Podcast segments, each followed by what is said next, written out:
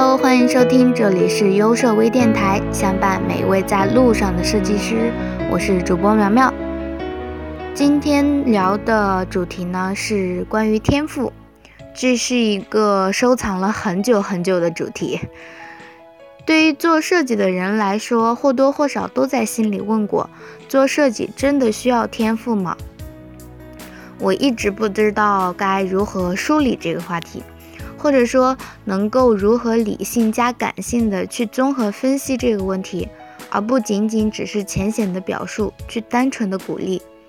这一次呢，我找到了契机，决定试着捋捋看，也欢迎大家在评论区里评论交流。这个话题的前提是我阅读完了两本书，《人类简史》和《设计法则一百》，以及听了一场大咖亲爵在优设的讲座。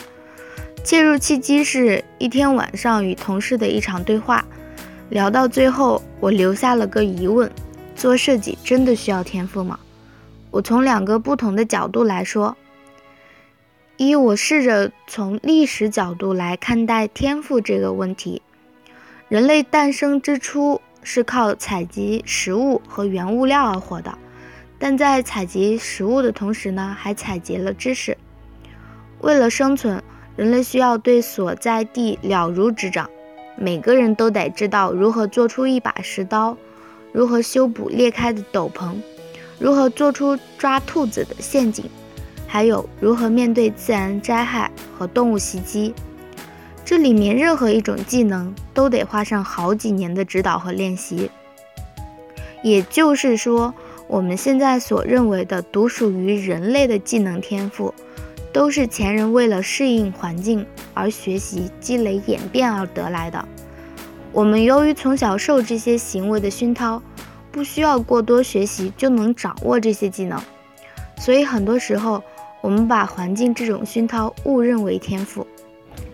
随着社会的改变，我们现代人专精于自身小领域的知识，每个人呢都懂得只限于自己的那一方天地就可以生存了。我们说的设计天赋，就是无数个小天地中的一种。设计方面的天赋又可以具体细分，比如说创作天赋呀、配色敏感呀、空间感呀。而这些天赋是可以不断学习的。或许从生理角度，可能会认为女生逻辑感差呀、色感差呀，男生逻辑感强一点，配色可能会弱一些。然而，世界上最早载入史册的计算机程序员，英国数学家奥古斯特·艾达·洛夫莱斯，她却是一位女性。人们用她的名字艾达作为一种计算机语言的名称，就是为了纪念这这位聪明的数学家。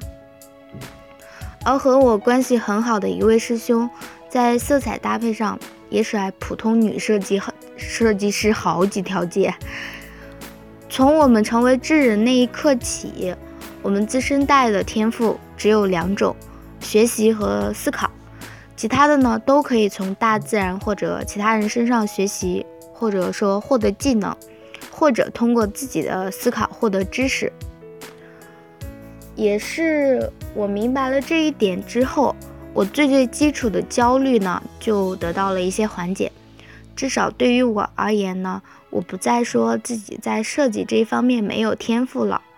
我不知道还有多少小伙伴就是一直拿自己做设计没有天赋来逃避，或者说来给自己找借口，然后去不那么努力。就是很多时候做设计做到一定程度要崩溃的时候，就会告诉自己：啊，我真的做设计没有什么天赋呀。第二个呢，我从清觉还有百位创意人探讨的精神层面来说，可能我这个弯转的有点快啊。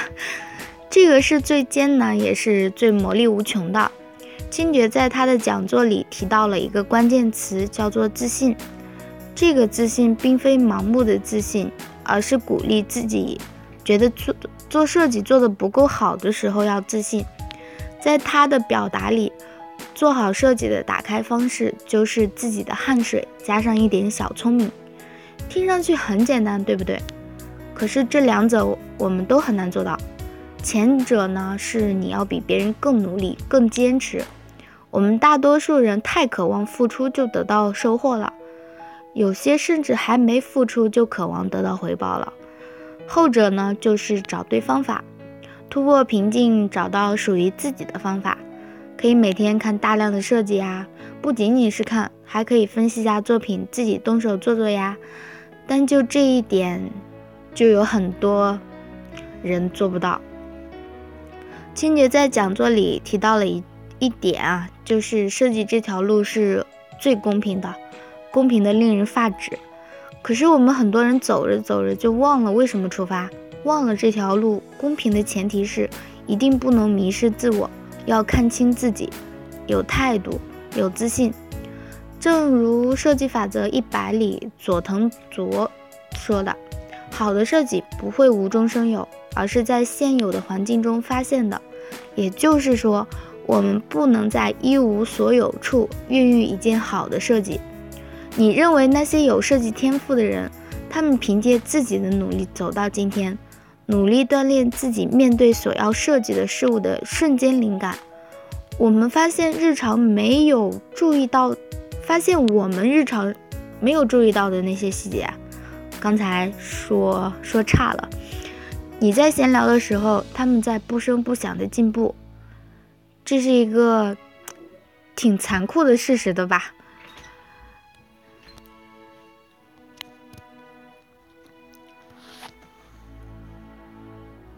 没有人生来就极具某种天赋。即使你认为他们很有天赋，但也不代表他们真的有天赋。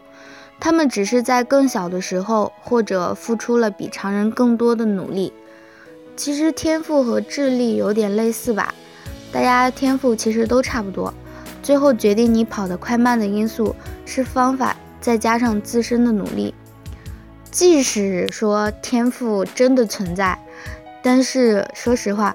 我们大多数人努力的程度，真的轮不到拼天赋的程度。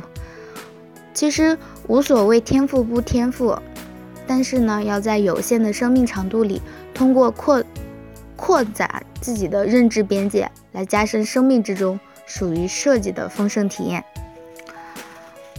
不得不说，很多时候你需要一个人来骂醒你，就比如上周六的清洁老师的讲座。真的是，嗯，听得很爽。我已经化身老师的小迷妹了。还有最后给大家分享几个呃小伙伴的留言，他们对于天赋的一些想法吧。因为关于天赋真的是一直争论不休，然后一直在讨论的。有很多小伙伴说，艺术是需要天赋的，设计不需要。还有的说。当然是需要天赋啊！夏日梧桐举了一个很简单的例子，就是天赋就像是原生态大美大美女，而努力就像上了美容院，整容后看起来不错，但吃了很多苦，花了很多钱，时间一长显原形了。这个我当时看到这个例子的时候，竟无言以对，这个就留给大家去考虑吧。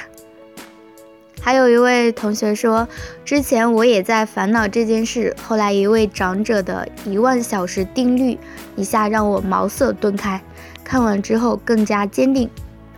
其实很多时候，真的就是我们大多数人努力的程度还不到拼天赋的程度。好了，今天的节目呢就到这里啦。优设微电台始终相伴每一位在路上的设计师。我们下一期见，拜拜。